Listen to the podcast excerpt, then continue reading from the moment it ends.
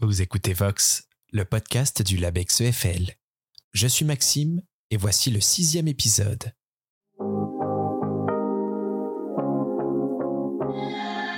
Bonjour à toutes et à tous et bienvenue dans le monde passionnant du langage et de la parole. Bienvenue dans Vox, le podcast qui vous parle de linguistique.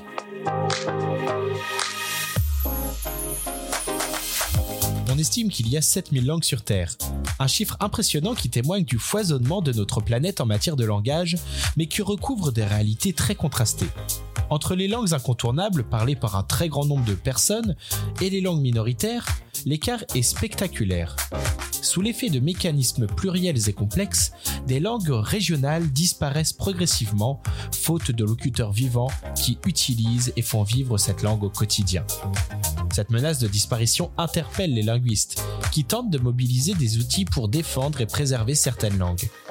Notre invité du jour s'attache à mener ce combat spécifique, celui d'un travail de terrain en lien avec les derniers locuteurs d'une langue, pour tenter de la préserver et la faire survivre aux affres du temps.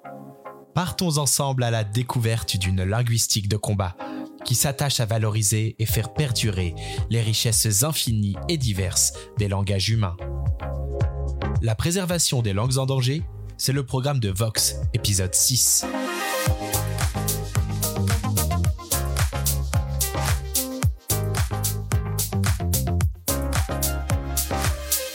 Évoquer ce sujet avec nous, je suis heureux de recevoir Claudine Chamorro, directrice de recherche au CNRS, membre du laboratoire Structure et Dynamique des langues et du LabEx EFL.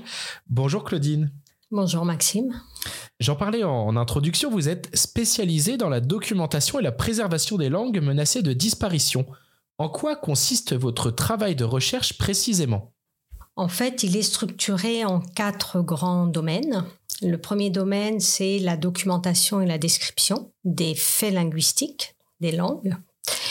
La deuxième, le deuxième domaine, c'est la comparaison, comparaison typologique et l'analyse typologique, comparaison euh, entre langues.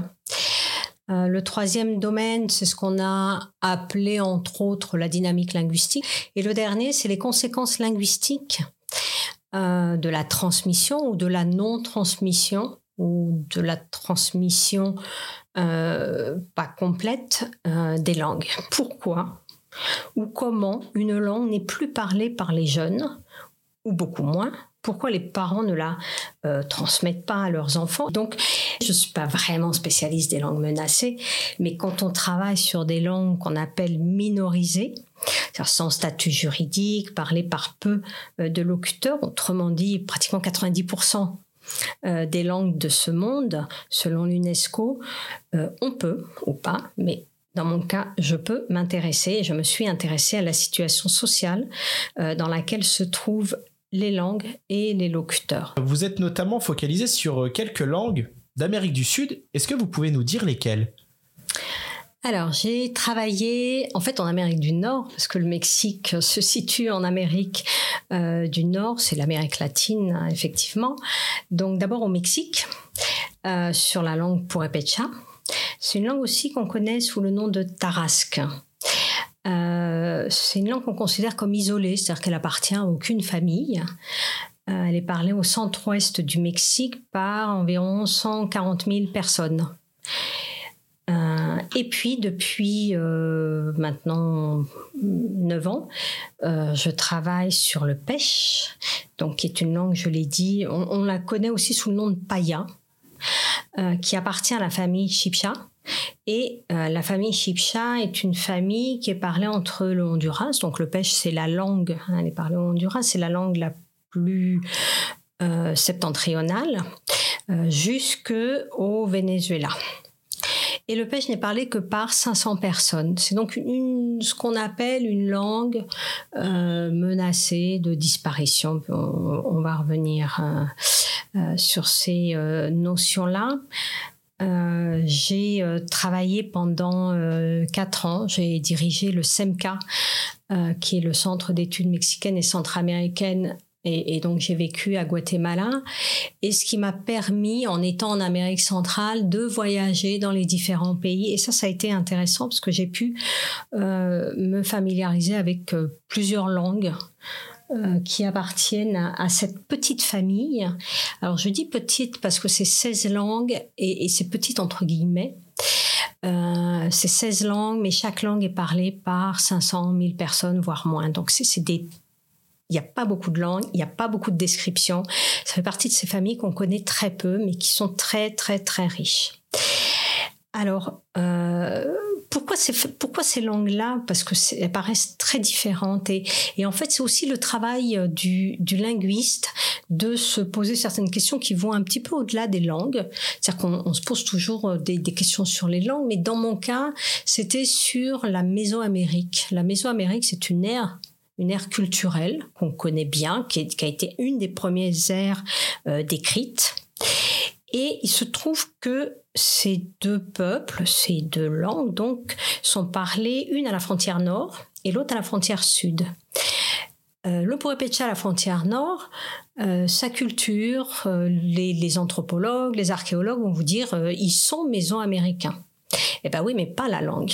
La langue, elle a résisté, elle est isolée, on ne sait pas d'où elle vient ou quel rapport elle a avec d'autres, et elle a toujours résisté aux comparaisons avec les autres. Euh, petite note historique, euh, les Purépecha ou les Tarasques tels qu'on les connaissait au moment de la conquête euh, est un des rares peuples à avoir euh, résisté aux assauts des Aztèques. Ils n'ont jamais été colonisés par les Aztèques. Alors qu'au contraire, au sud, donc au Honduras.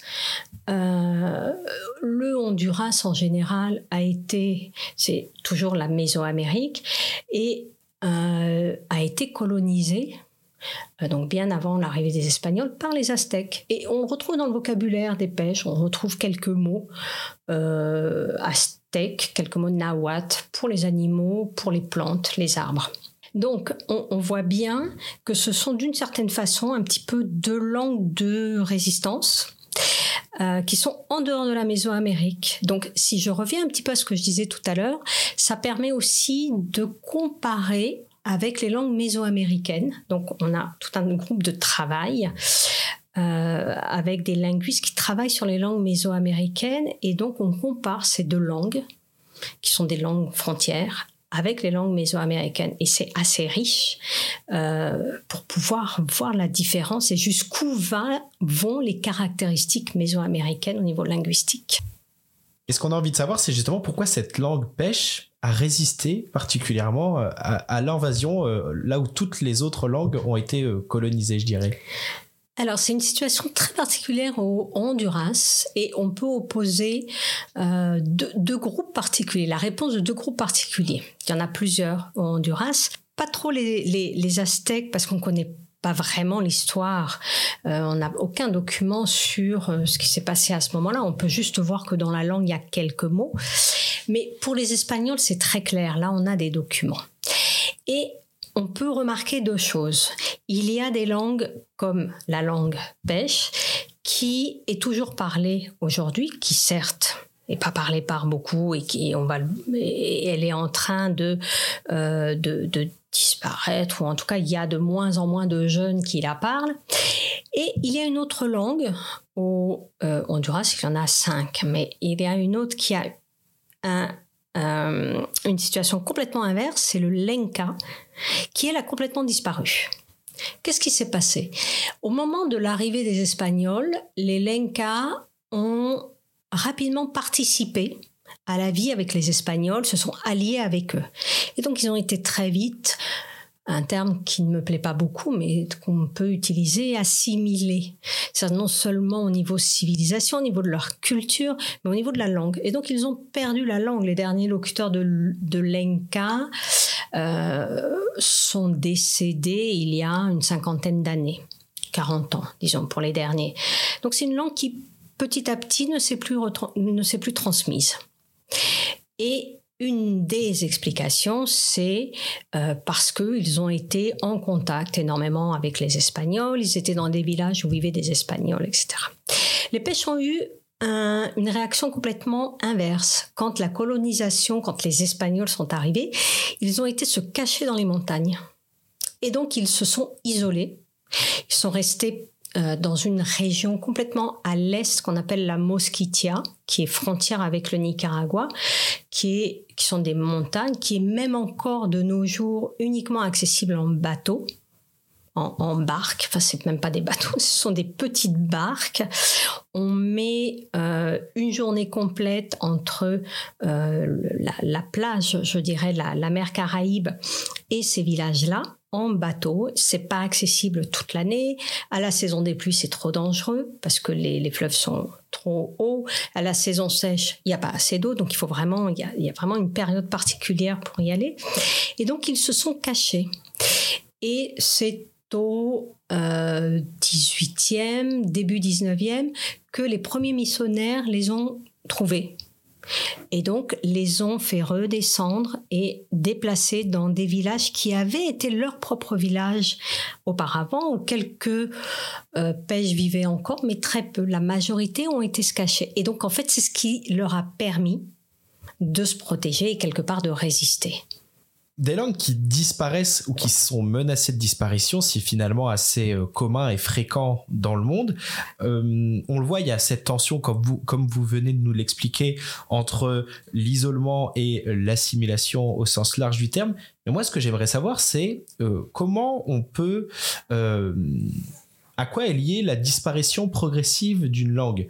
Est-ce que c'est euh, l'homogénéisation des langues sous l'effet de la mondialisation? Est-ce que c'est la réduction des aires culturelles qui atrophie un petit peu les dernières poches euh, linguistiques qui peuvent subsister? Ou est-ce que c'est tout simplement, comme on l'a vu au fil des différentes conquêtes et colonisations, l'imposition de normes uniformes au sein d'un même pays qui justifie qu'une langue est, menacée de disparition? Alors, en gros, c'est un petit peu tout, mais il faut essayer de comprendre. D'abord, on a une façon de, parler qui euh, qui ne présente pas vraiment la question sous la bonne problématique. Mais on dit tous les langues sont menacées de disparition. En fait, euh, c'est pas la langue qui disparaît, c'est pas la langue qui meurt. La langue, elle n'est pas euh, active, elle ne décide pas si elle va vivre ou pas vivre. Ce sont les, les, habitants, les locuteurs hein, qui décèdent ou bien qui décident de ne pas utiliser leur langue. Mais, mais c'est vrai qu'on a tous cette tendance à dire c'est la langue qui disparaît ou etc. Mais il faut savoir hein, que c'est c'est pas exactement ce qui se passe. Euh, donc ça, c'est le premier point. Euh, donc, la conséquence, c'est que c'est pas vraiment un phénomène linguistique, mais c'est plutôt un phénomène social, politique, économique, climatique, etc. Donc, euh, quand on commence à, s'intéresser à pourquoi une langue n'est plus transmise, euh, on perd souvent un petit peu pied dans, dans le domaine de la linguistique. On lit ce domaine-là, c'est celui de la langue, à d'autres questions, questions sociales, politiques, etc. Alors, de façon générale, euh, ce que nous dit l'UNESCO, parce que ça c'est important de le voir au niveau euh, mondial, nous dit en gros dans, le monde il y a 7000 langues euh, qui sont parlées. 96%, donc 6700 en gros, hein, ne sont parlées que qu'à 4% de la population. C'est rien, c'est rien. Et qu'avant 2100, demain, environ 90% de ces langues-là auront disparu. Donc, ça veut dire qu'on est, euh, comme quand on parle de la disparition de certains euh, entités vivantes, les plantes, euh, etc., on, en est là. On en est vraiment là. en Amérique latine et dans les Caraïbes en particulier, 26% des langues risquent de disparaître de façon imminente. Donc c'est vraiment une situation catastrophique, hein, digne du changement climatique. Et euh, la question, c'est effectivement qu'est-ce qu'on fait D'accord? Euh, L'UNESCO nous dit aussi que c'est une situation où euh, dans le monde, il y a à peu près une langue qui disparaît toutes les deux semaines. Donc c'est vraiment dramatique comme situation. Et quand on dit une langue disparaît, en fait, c'est toute une culture, hein, on le sait, c'est tout un système de connaissances, euh, des pratiques, des savoir-faire qui disparaissent. C'est pas uniquement une langue euh, en tant que telle, ça va bien au-delà. Euh, donc qu'est-ce qu'on sait? Enfin, pourquoi? Pourquoi ces langues disparaissent? Alors il y a plusieurs facteurs, je vais juste en, en, donner quelques-uns qui sont pour moi les, facteurs essentiels. Alors le premier, euh, effectivement, il y a le nombre de locuteurs. Alors pour moi, c'est pas un c'est un facteur explicatif, mais c'est plutôt un facteur aggravant. C'est-à-dire que on connaît tous des petits groupes, enfin des groupes où il y a peu de locuteurs, c'est pas des petits, des groupes de, un nombre de locuteurs réduit. En Amazonie, il y a un groupe au nord euh, du Mexique, mais qui est très stable. C'est les séries, il y a 500 personnes depuis des années et des années qui parlent la langue. C'est stable. Donc, il n'y a aucun problème, je dirais. Ils sont pas nombreux, mais la langue est transmise. En fait, le nombre de locuteurs nous montre euh, de façon euh, diachronique, s'il est stable, c'est que la langue est toujours transmise. Mais effectivement, c'est un facteur aggravant parce que euh, plus le groupe est petit et plus il est sensible au changement plus il va être sensible à certaines lois, à certains règlements, etc. Donc c'est un facteur aggravant, mais c'est pas uniquement le seul facteur. Un des facteurs les plus euh, importants, c'est l'action des institutions. Euh, par le passé et, malheureusement euh, encore aujourd'hui, on a affaire à des politiques assimilationnistes ou des phénomènes euh, qui se perpétuent dont l'objectif c'est l'homogénéité, homogénéisation euh, d'un pays à travers sa langue tous ces pays, quand les Espagnols sont arrivés, c'était des mosaïques. Des mosaïques, euh, ce n'étaient pas des États-nations. C'était vraiment des mosaïques avec des groupes et chaque groupe parlait leur langue. Il y avait des bilinguismes, des plurilinguismes, des gens qui parlaient plusieurs langues, mais ça fonctionnait euh, tel que. Euh, à partir du moment où il y a eu les indépendances, puis enfin les révolutions, les gens ont voulu créer des États-nations avec une langue. Il suffit de regarder la France, hein. enfin il ne faut pas aller plus loin pour voir euh, qu'il y a une langue qui est imposée et on interdit littéralement, on punit euh, le fait de parler d'autres langues. C'est ce qui s'est passé en France pendant des années et des années. Et donc, les gens apprennent petit à petit que leur langue est mauvaise, qu'il ne faut pas qu'ils l'utilisent. Ils continuent souvent à l'utiliser dans la sphère privée. Et puis parfois, bah, ils la laissent parce qu'à l'école, on leur dit ne, ne plus parler euh, la langue. Donc, euh, la langue est complètement évincée de la sphère euh, publique. Et donc, ils apprennent aussi à mentir et moi, j'ai été confrontée à des gens qui me disent non, non, je ne parle pas la langue, alors que je venais de les entendre parler la langue, mais tout simplement parce qu'ils savent que vis-à-vis des autres, ils ne peuvent pas la parler. C'est ce qu'on a beaucoup appelé la stratégie de mort vivante. C'est-à-dire qu'ils font croire que leur langue est morte, entre guillemets, alors qu'elle est vraiment vivante dans la. Euh, juste une parenthèse sur le Mexique, c'est assez intéressant parce qu'il y a une loi qui a été proclamée en 2003 au Mexique qui dit que c'est la loi générale des droits linguistiques qui dit que les, qui proclame l'égalité entre l'espagnol et toutes les langues autochtones parlées sur le territoire. Elles sont toutes des langues nationales. Et donc ça, c'est quand même une nouveauté, c'est quand même assez rare dans les pays. Et en conséquence, elles peuvent être utilisées dans les domaines publics et privés. Et donc on a bien vu des actes de notariés, des actes de naissance, par exemple des panneaux routiers, euh, des traductions de la Constitution, des manuels pédagogiques dans plusieurs langues. Euh, mais bon, on sait très bien que c'est loin d'être appliqué. Et puis, c'est pas simple d'appliquer ce genre de loi par manque de personnel, euh, manque de moyens. Mais c'est un pas en avant. Et bon, ça peut donner des idées peut-être à d'autres pays. Euh, deux autres euh, causes, euh, celles que vous citiez, la mondialisation, qui pousse effectivement les gens à peut-être laisser leur culture, laisser leur langue pour pouvoir s'exprimer dans des langues, des grandes langues entre guillemets, hein, des langues de communication, l'espagnol, l'anglais, etc.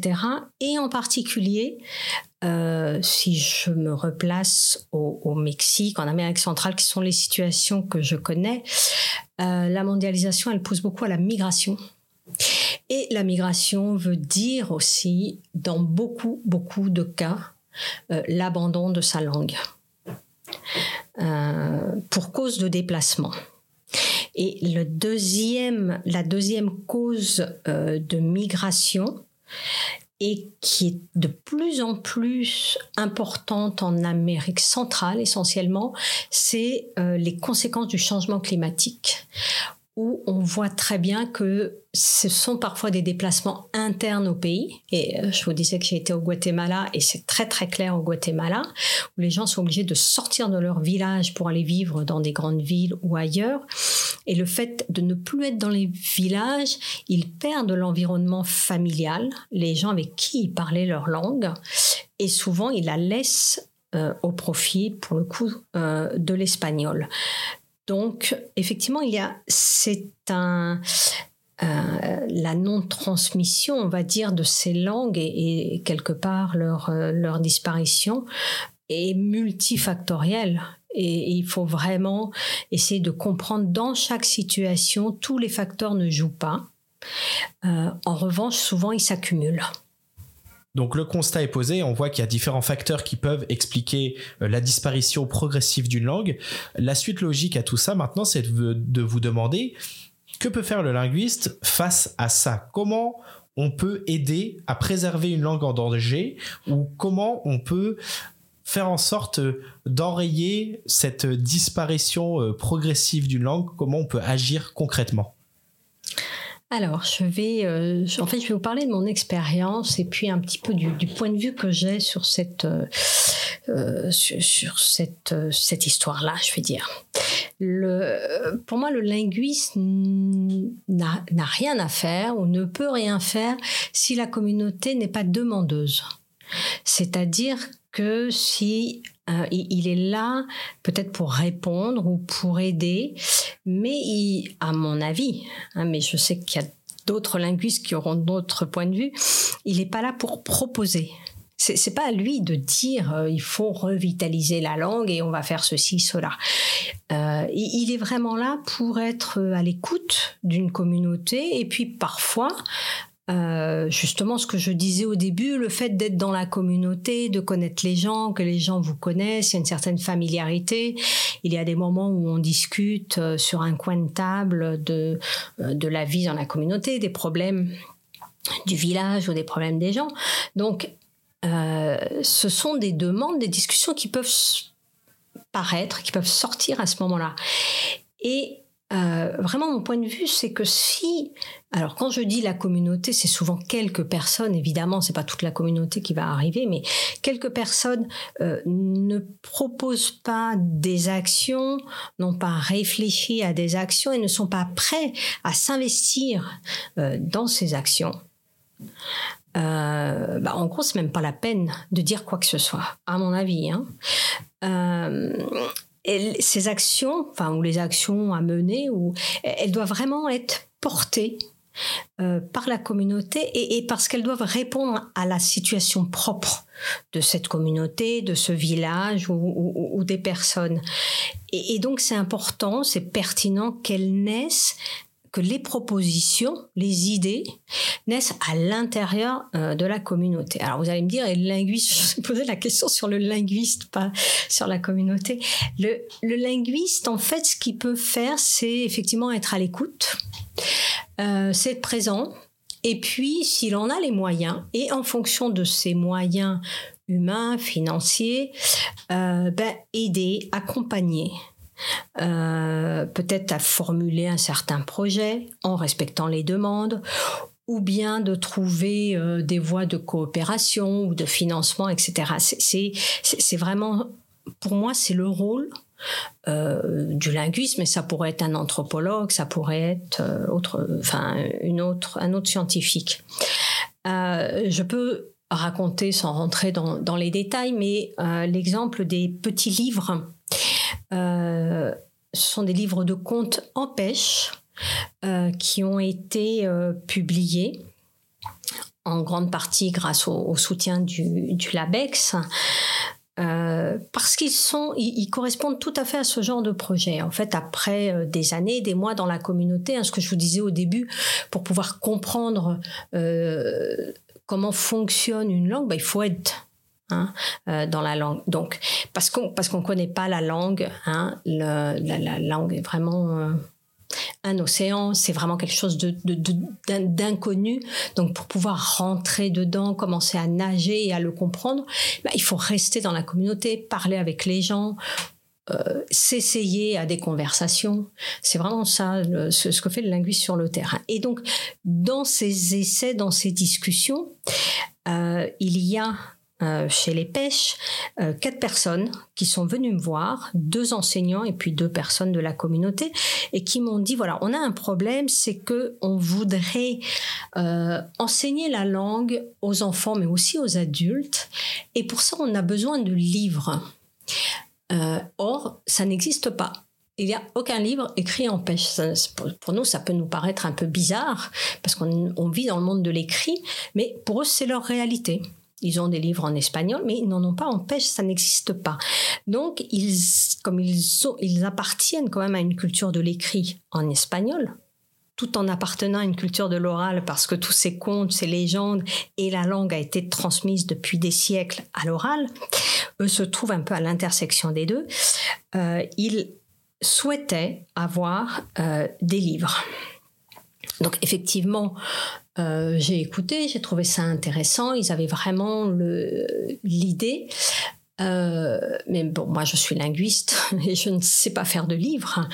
Euh, je n'ai pas assez de connaissances pour les faire. Donc, mon rôle a été double. Hein. Je vous raconte l'histoire assez rapidement. Ça a été à la fois de chercher des moyens humains, donc des gens qui pouvaient nous aider à faire ces livres, chercher des financements, parce que des livres, ça demande des financements, mais aussi former euh, les pêches. Parce que mon idée, c'était pas à moi de faire les livres, c'était à eux de les faire et que moi, je pouvais euh, les accompagner. Alors, je vais d'abord parler du financement parce que ça a été très rapide. Euh, ce sont des livres donc le, le Labex, euh, grâce à un projet euh, de, société, m'a suivi, a accepté, a appuyé, et donc grâce à ça, on a pu publier les livres. Et ce qui est intéressant, c'est que les livres ont été réalisés et grâce à ce financement, ils ont pu être distribués gratuitement dans les communautés. Il y a eu 500 livres de fait, il y a 500 locuteurs. L'idée, c'était que chaque locuteur ait quatre livres. Et ce qui fut fait ensuite. Et puis au SEMCA, donc le Centre d'études mexicaines et centra-américaines, avec lequel je collaborais, c'est une, je crois que je ne l'ai pas dit, c'est une UMIFRE, euh, donc une unité euh, mixte internationale, euh, qui euh, qui a un service d'édition et qui donc m'a euh, aidé pour tout le travail éditorial. Voilà. Mais la partie la plus importante, ça a été euh, la partie d'accompagnement et de formation. Donc on a commencé par un séminaire de formation où eux ont travaillé sur la transcription de la langue, d'abord le choix des textes, donc quatre textes ont été choisis. on a travaillé sur la transcription, donc ça a été des heures et des heures pour savoir comment on transcrivait en alphabet latin. Euh, le but, c'était vraiment de responsabiliser la communauté. Et puis, au-delà de la transcription, on sait très bien qu'entre une histoire qu'on raconte à l'oral et puis une histoire qu'on va écrire, eh ben, il y a des parties qu'il faut, où il faut préciser qui fait quoi, où il faut préciser euh, certains verbes ou certaines actions qui étaient euh, un petit peu ambiguës. Donc, il y a eu un travail assez long de réécriture avec ces quatre euh, personnes. Et ça a été une formation très importante parce qu'elle a permis de responsabiliser, c'est-à-dire leur dire c'est votre projet, moi je peux vous accompagner, mais à condition que vous vous preniez en charge ceci. Et ils se sont vraiment euh, intéressés, ils ont vraiment passé des heures à discuter entre eux, à discuter avec moi. On faisait en petits groupes, en groupe complet, chacun sur des textes. Euh, donc ça, ça a été riche pour eux, riche pour moi aussi. Euh, d'accompagner et surtout euh, de leur donner euh, des outils. C'est-à-dire non seulement ils avaient, euh, pour reprendre une métaphore de l'escalade, ils, ils, avaient ouvert une piste, une piste nouvelle, qui est qui est de créer ces livres dans, une, dans un groupe où ça n'existe pas. Mais mon rôle à moi était d'équiper cette voie et donc de leur donner des outils, des clés pour qu'eux-mêmes deviennent autonomes. Et donc, les quatre livres, vous pouvez les voir sur le, site du, Labex. Et ce et vous allez me dire, et c'est très bien, et qu'est-ce qui s'est passé après Et donc ça a été assez intéressant parce que pendant la pandémie où chacun était euh, enfermé chez soi, il faut savoir que le Honduras c'est un pays qui a été enfermé pendant neuf mois. Et quand je dis enfermé, ça veut dire que personne ne pouvait sortir de chez lui ou très peu, juste pour aller faire des courses et pas tous les jours, où les frontières étaient fermées. Euh, et les deux enseignants, à l'aide d'une des autres personnes, ont mis en ligne, ont fait en ligne plutôt des cours. Et donc, ils ont utilisé euh, les différents outils qu'on avait mis en place dans le séminaire de formation pour une formation. Euh, alors là, surtout pour des adultes et des jeunes, pour euh, introduire, intéresser au Purepecha. Et pourquoi ça a été possible Alors vous allez me dire, les gens, alors il y a, quand c'était pour les pêches, ils avaient le livre, ils se sont basés sur le livre, et quand ce n'était pas les pêches, euh, si vous rentrez sur le site euh, du SEMCA, vous allez voir ces quatre histoires, ces quatre livres en version visio-audio et animé. Donc en fait, c'est ces histoires euh, quadrilingues en pêche, en espagnol, en français, en anglais, avec les images. Et donc ils ont travaillé euh, à partir de smartphones, de leur téléphone, où les gens chargeaient, enfin regardaient sur leur téléphone et ils travaillaient en même temps. Donc pour moi, ça, ça a été une, je ne sais pas c'est une récompense, mais en tout cas de montrer que un des objectifs de mes objectifs qui était de les rendre autonomes, euh, d'équiper cette voie, mais pour que eux-mêmes puissent aller plus loin, bah, ils s'en étaient servis. Et, finalement, c'est le but euh, quand on forme quelqu'un, c'est-à-dire de le rendre autonome euh, dans ce qu'il dans ce qu'il fait. Oui, l'image du linguiste un peu accompagnateur, guide, guide presque de haute montagne pour aider les locuteurs à préserver leur langue, c'est une image qui est assez parlante et euh, en tout cas qui fonctionne bien. Euh, justement, j'ai envie euh, d'enchaîner, de finir sur, à la suite de cet exemple concret et très inspirant que vous venez de nous livrer, est-ce que vous pouvez nous expliquer les projets que vous menez actuellement et de quoi est fait le futur de votre, de votre travail? Comme j'expliquais, en fait, il y a bon, y a, quatre grands domaines. Euh, dans lesquels je, travaille et je continuerai à travailler. Euh, je vais euh, rapidement voir. Bon, dans le dans le domaine scientifique de la recherche, je l'expliquais dès le début. En fait, mon but là jusqu'en 2025, c'est de mener ce projet à NRDFG avec euh, mes collègues allemands, avec les doctorants, avec euh, les différents collaborateurs, et donc de travailler à la de continuer à travailler à la fois sur le pêche, mais aussi en comparaison euh, des différentes langues chipcha. Donc ça, c'est un, énorme travail. Hein. Tout projet collectif, c'est un énorme travail. Donc au niveau scientifique, c'est bon. Au niveau de ce cette continuation de travail avec la communauté, je dois me rendre dans un mois euh, sur le terrain au Honduras et euh, je sais qu'ils m'attendent avec euh, avec des idées, donc avec des demandes particulières qui sont un petit peu la suite euh, à la fois des livres, mais aussi à la fois de ces cours qu'ils ont donnés euh, par internet parce que ils ont constaté certaines limites, certaines questions euh, auxquelles ils n'ont pas pu répondre, et, donc ils ont besoin d'en discuter avec moi pour voir ce que l'on peut mettre en place pour répondre aux limites que eux-mêmes ont constatées. Donc peut-être un jour on pourra en parler. Merci beaucoup Claudine Chamorro pour toutes ces réponses à mes questions et euh, bravo pour votre travail. Je pense que c'est un travail qui est particulièrement euh, qui est vital en fait pour euh, beaucoup de populations sur à la surface du globe. Donc bravo à vous et à vos collègues. Hein. et puis il ne me reste plus qu'à vous remercier d'avoir participé à cet épisode de Vox et puis je vous dis à très bientôt. Au revoir. Au revoir.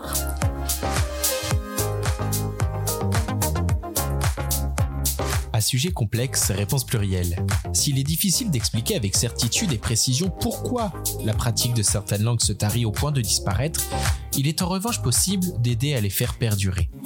En ce sens, le linguiste occupe une place centrale, au plus proche des communautés impliquées, afin de consolider les connaissances, formaliser les savoirs et fournir les outils utiles à la transmission une vision résolument sociale du métier de chercheur en linguistique, capable d'user de sa capacité à agréger et faire circuler le savoir afin de mieux le partager. J'espère vous avoir aidé à y voir plus clair sur le sujet de la défense des langues menacées de disparition. À bientôt!